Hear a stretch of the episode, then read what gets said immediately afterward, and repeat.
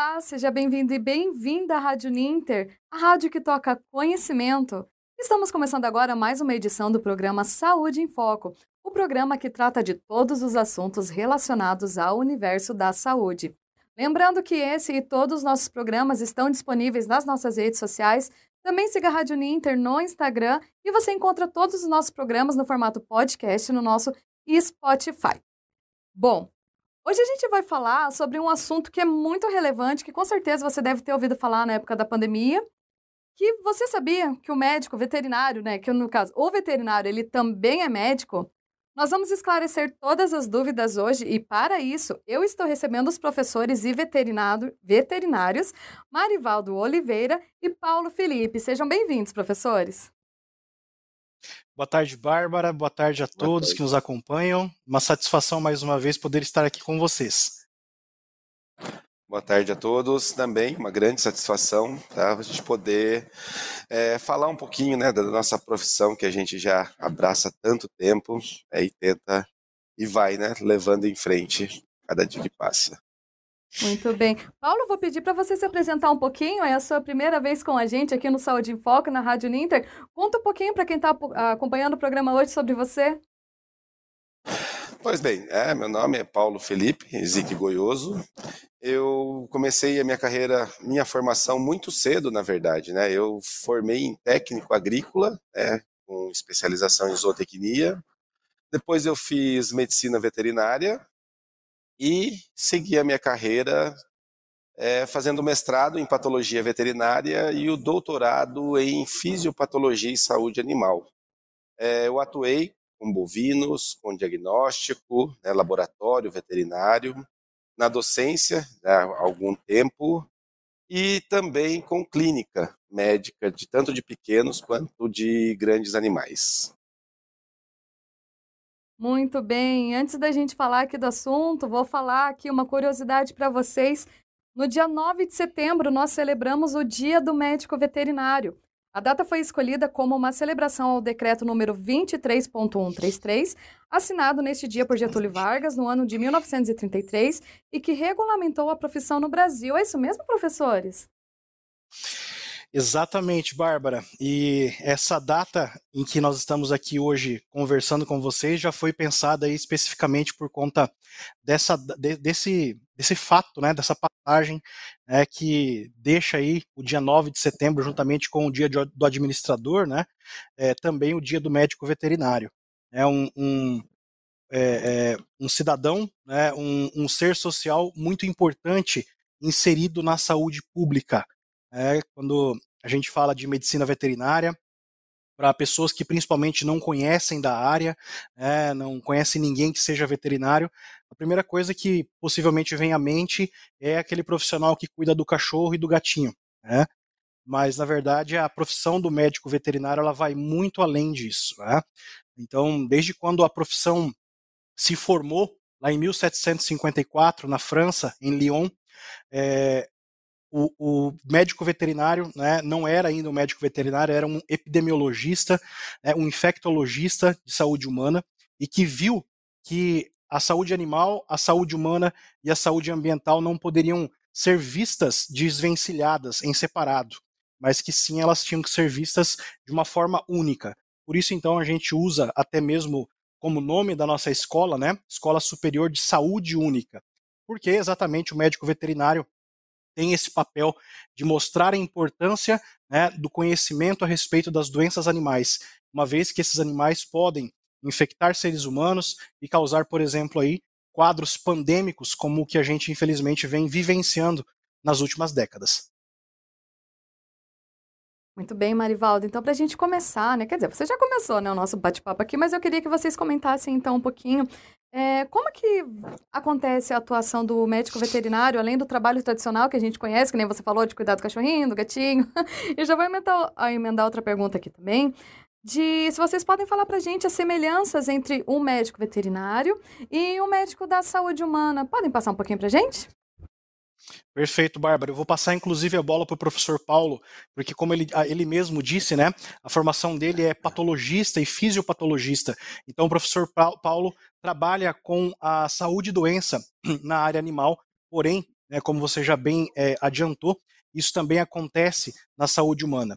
E aí o professor Paulo, como profissional aí da área, ele vem vivenciando né, é, alguns casos de uma doença que pode passar para seres humanos, né, inclusive aqui na região metropolitana de Curitiba, e ele tem mais para contar para a gente, né, professor Paulo? Exato, né? Então, é, a gente considerando esse fato, né, comparando a, as duas profissões, se a gente for levar mesmo ao pé da letra, elas são quase que indissociáveis uma da outra. Né? A relação saúde animal, saúde humana e saúde ambiental né, não se separam se a gente for considerar o curso das doenças. Né? E no nosso foco principal, visando né, esse tripé que sustenta hoje esse conceito da saúde única, é, nós temos as zoonoses, né, que são aquelas doenças que passam de homem para animal, animal para o homem, ou vice-versa, e também sofre uma grande influência do ambiente, né? Ou seja, o que nós estamos fazendo do ambiente em que vivemos, em que coabitamos ser humano e animais, né, que está favorecendo né, a propagação ou até mesmo o ressurgimento de novas doenças. Né? O professor Marivaldo, como citou, né, a esporotricose, a exemplo, uma doença é transmitida pelo gato, pela uma simples arranhadura do gato, quando a gente vai brincar, ou até mesmo quando ele nos ataca, né, em situação de perigo ou medo, que causam sérias lesões no homem. Né? A despeito de outras doenças, nós temos a raiva, né? e uma enfermidade é, invariavelmente fatal, né? que tem como é, hospedeiros finais, tanto homem quanto várias espécies de animais. Né? Então, né, neste conceito, nesta premissa, é, a atuação do médico veterinário com a do médico, elas quase que são indissociáveis, né? Cada qual na sua espécie. Nós trabalhamos com uma variedade imensa de espécies animais, mas quando entramos nesta seara que é é, a saúde animal visando a saúde humana e vice-versa, a saúde ambiental, é, o segredo do sucesso é todos trabalharem juntos. Tá? Muito bem, professores. Lembrando que o nosso programa é ao vivo. Se você tiver algum comentário, alguma dúvida, pode deixar aqui com a gente. Já mandar boa tarde aqui para o Giancarlo, que está acompanhando a nossa edição. Eu queria então, professores, que vocês comentassem para a gente um pouquinho, falar sobre a atuação do médico veterinário em prol da sociedade, né, no caso, saindo um pouco então do papel do que a gente conhece, da atuação de vocês. Onde até em que lugares do mercado que o médico veterinário ele pode trabalhar? Pois bem, Bárbara, é, quando o aluno candidato ao curso de medicina veterinária nos procura para saber mais sobre o curso, quais áreas ele vai poder atuar, então a gente é, é, diz a ele que é um campo muito vasto. Né? Então, nós temos aí mais de 40, 50 áreas onde o médico veterinário pode atuar. Né? Além, obviamente, da saúde e da produção animal, que é caráter da, da profissão, né?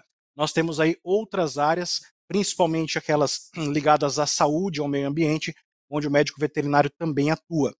Exemplo: todas as prefeituras municipais necessitam de um médico veterinário, né? seja para o controle das doenças zoonóticas, seja para campanhas de vacinação, também para a inspeção de uh, estabelecimentos que trabalhem com produtos de origem animal, digo frigoríficos, abatedouros municipais, também estabelecimentos que trabalhem com medicamentos que são destinados à produção ou à saúde animal, fazendo o que a gente chama de anotação de responsabilidade técnica. Além disso, nas autarquias estaduais e federais, o médico veterinário também pode atuar, principalmente na parte de inspeção. Inclusive, é um dos chamariz do curso, né? A parte aí de concursos públicos para o médico veterinário atuar junto ao governo. É, nós temos aí o Ministério da Agricultura, Pecuária e Abastecimento, que periodicamente, cada biênio ou triênio, eles liberam então um edital para a contratação de fiscais agropecuários, auditores fiscais para trabalhar com a parte de fiscalização de animais, tanto no, ante, é, no, no, antes da porteira quanto depois da porteira. Principalmente aí, a gente chama de depois da porteira, né? A fiscalização no abate e no processamento das carnes e do leite, né? Que são os principais derivados de animais que servem para alimentação humana. É, então, são um dos maiores salários que a veterinária tem, né, iniciando aí por volta dos 14 a 16 mil reais com prospecção da carreira, né? Então, isso sempre a gente gosta de é, ressaltar aos alunos, aos candidatos do curso. Além disso, nós temos inúmeras outras áreas. Por exemplo, uma área que está crescendo bastante agora também é a parte de uh, seguro, né, seguro de animais. Uh, na parte de animais de grande porte, por exemplo, equinos de esporte são muito bem avaliados, animais de alto valor agregado animais que às vezes valem milhões de reais ou até mesmo de dólares. E esses animais todos são segurados, assim como um carro, como uma casa. Obviamente que dada a proporção aí para a parte da vida animal, né, dando importância a essa questão dos direitos animais. Mas é, a, a, avaliação de seguros para a parte animal também hoje é uma realidade do médico veterinário. Também o médico veterinário pode ser contratado pela Polícia Federal ou pela Polícia Civil para ser um perito criminal. Né? Então, houve a contaminação de um rebanho que gerou um prejuízo de 10 milhões de reais a determinado produtor. E ele precisa saber se de fato foi aquele problema que gerou, né, se foi aquele patógeno que gerou aquele problema. Ele necessita então de um perito médico veterinário para fazer essas comprovações.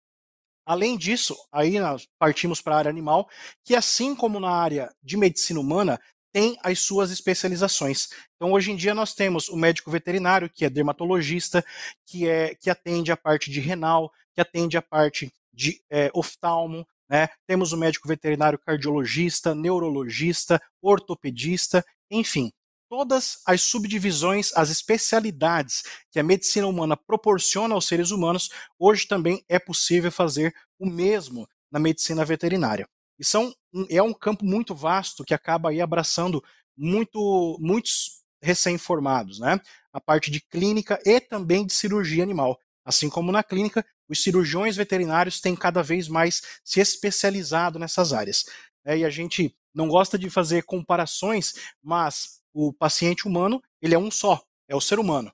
E no nosso caso, nós temos mais de 24 espécies que nós podemos trabalhar aí e que podem apresentar, por exemplo, né, parâmetros fisiológicos totalmente diferentes, jeitos de tratar de uma doença totalmente diferentes.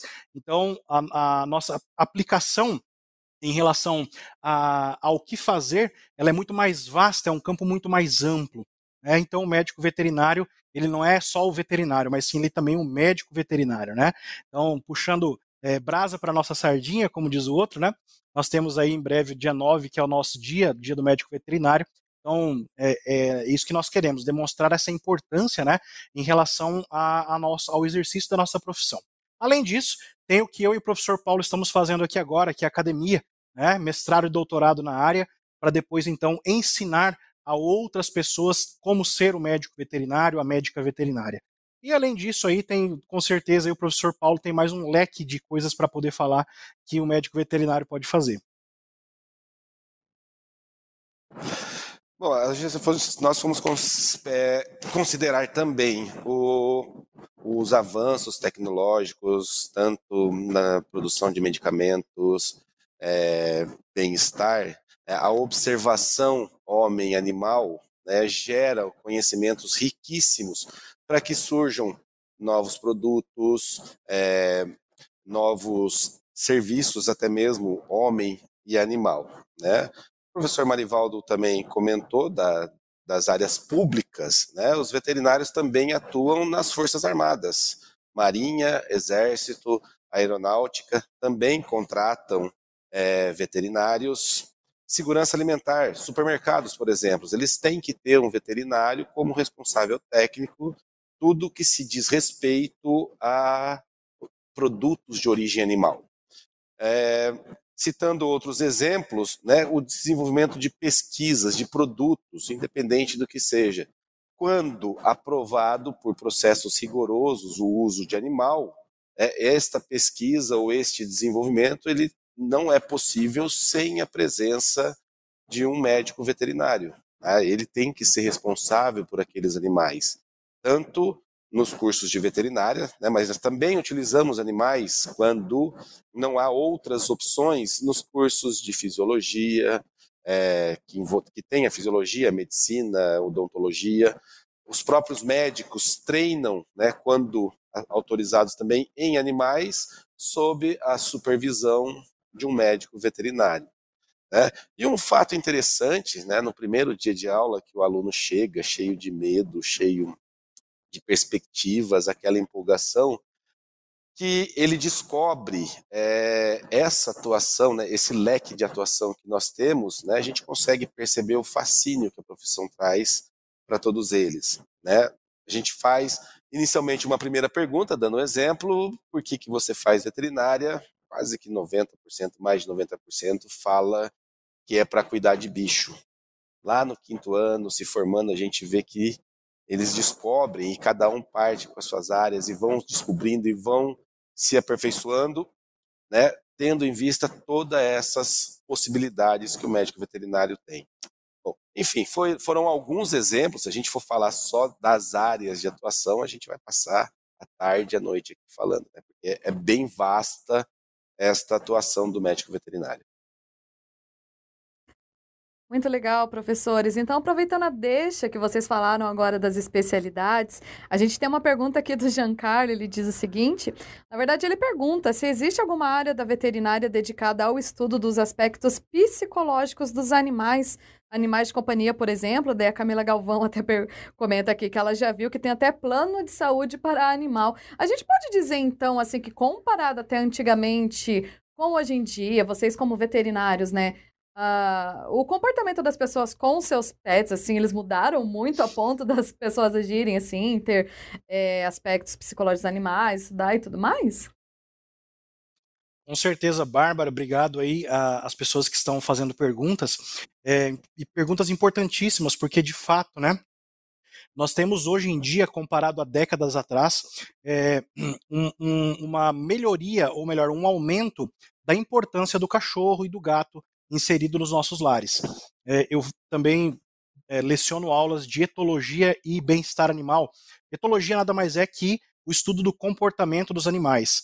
Para você fornecer um, um bom grau de bem-estar ao animal, você precisa entender sobre o comportamento daquela espécie.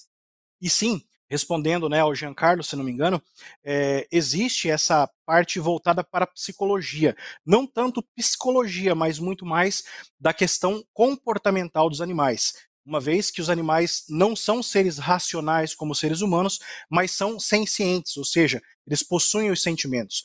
Né? Então, nós temos né, no curso essa disciplina, por exemplo, que trata dessas questões relacionadas ao comportamento animal.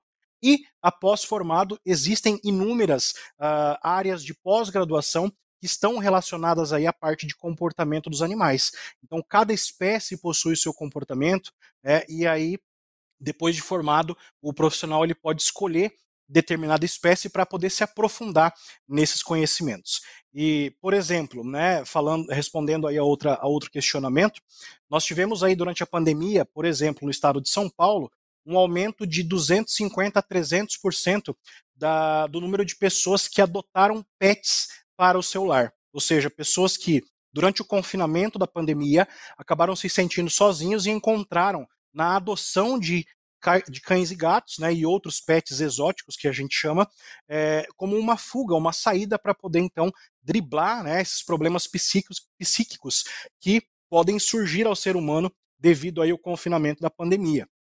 E hoje em dia, o pet ele é tido como um membro da família. Então não tem, a pessoa não tem mais um cachorro ou um gato, mas sim ela é tutora de um filho. Né? Ela, ela tem a tutoria sobre um novo filho, um novo membro da família.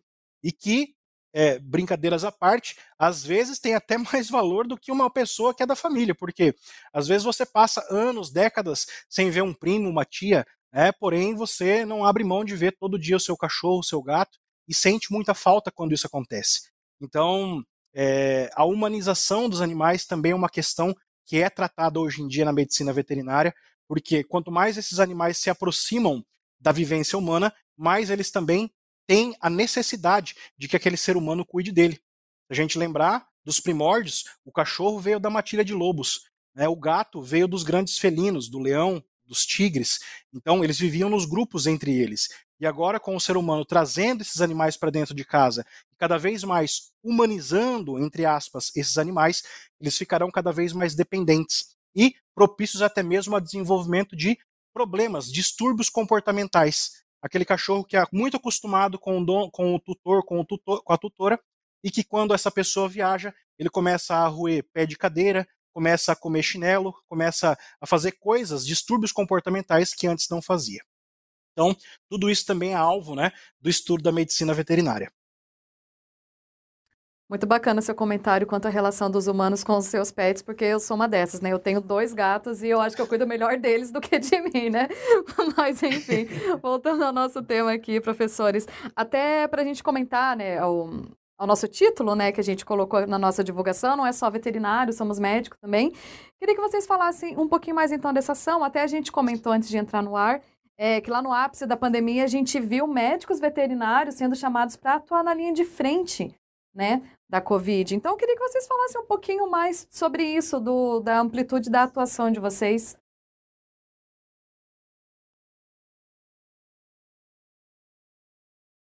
Oi, estão me ouvindo? Oi, sim. sim. Professor Paulo, fique à vontade. Então tá. É... Dando, partindo do exemplo da Covid, né, nós, nós tratamos a, o coronavírus em animais há décadas. Tá?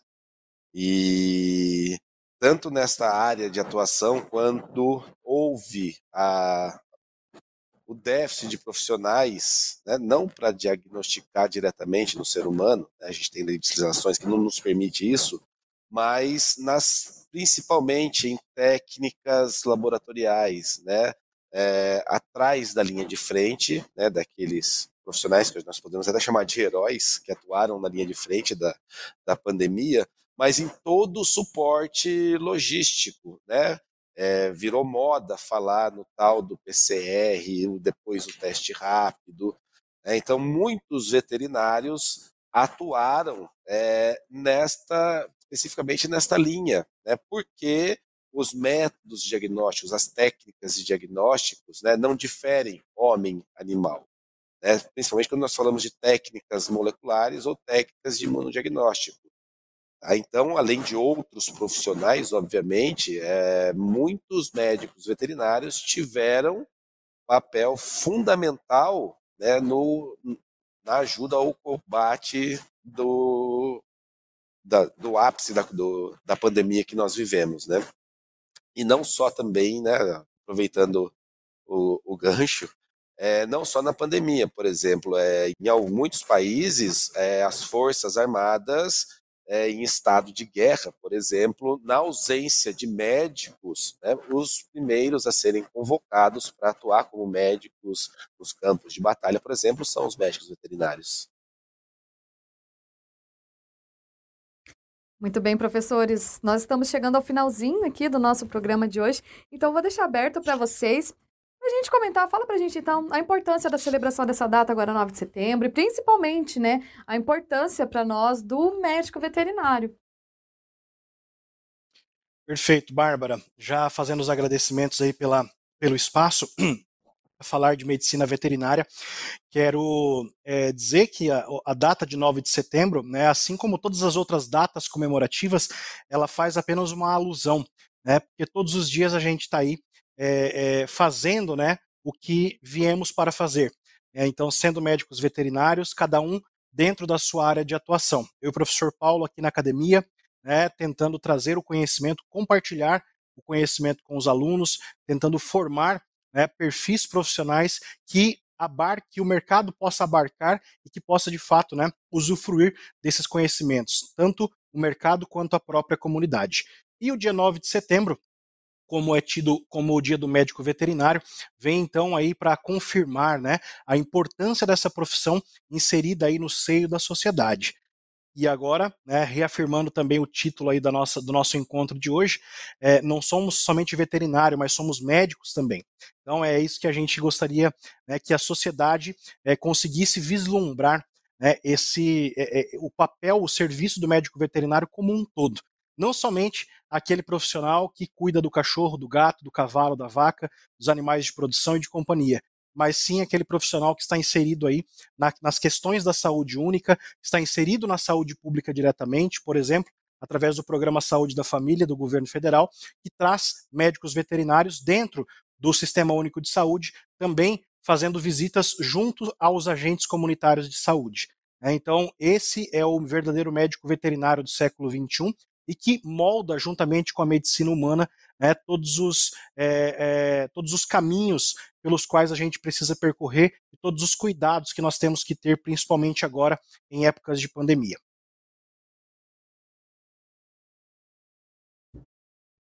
Paulo, por favor, pode ficar à vontade. Tá certo. Então, também, novamente, eu gostaria de agradecer essa oportunidade, né, para a gente falar um pouco da nossa profissão, que é, foi bastante desvalorizada, mas hoje o que a gente percebe é, é que ela está voltando a ser valorizada, né? Porque com é, a humanização dos pets, os problemas de saúde pública, né, a sociedade em si tem percebido a importância que os veterinários têm tá?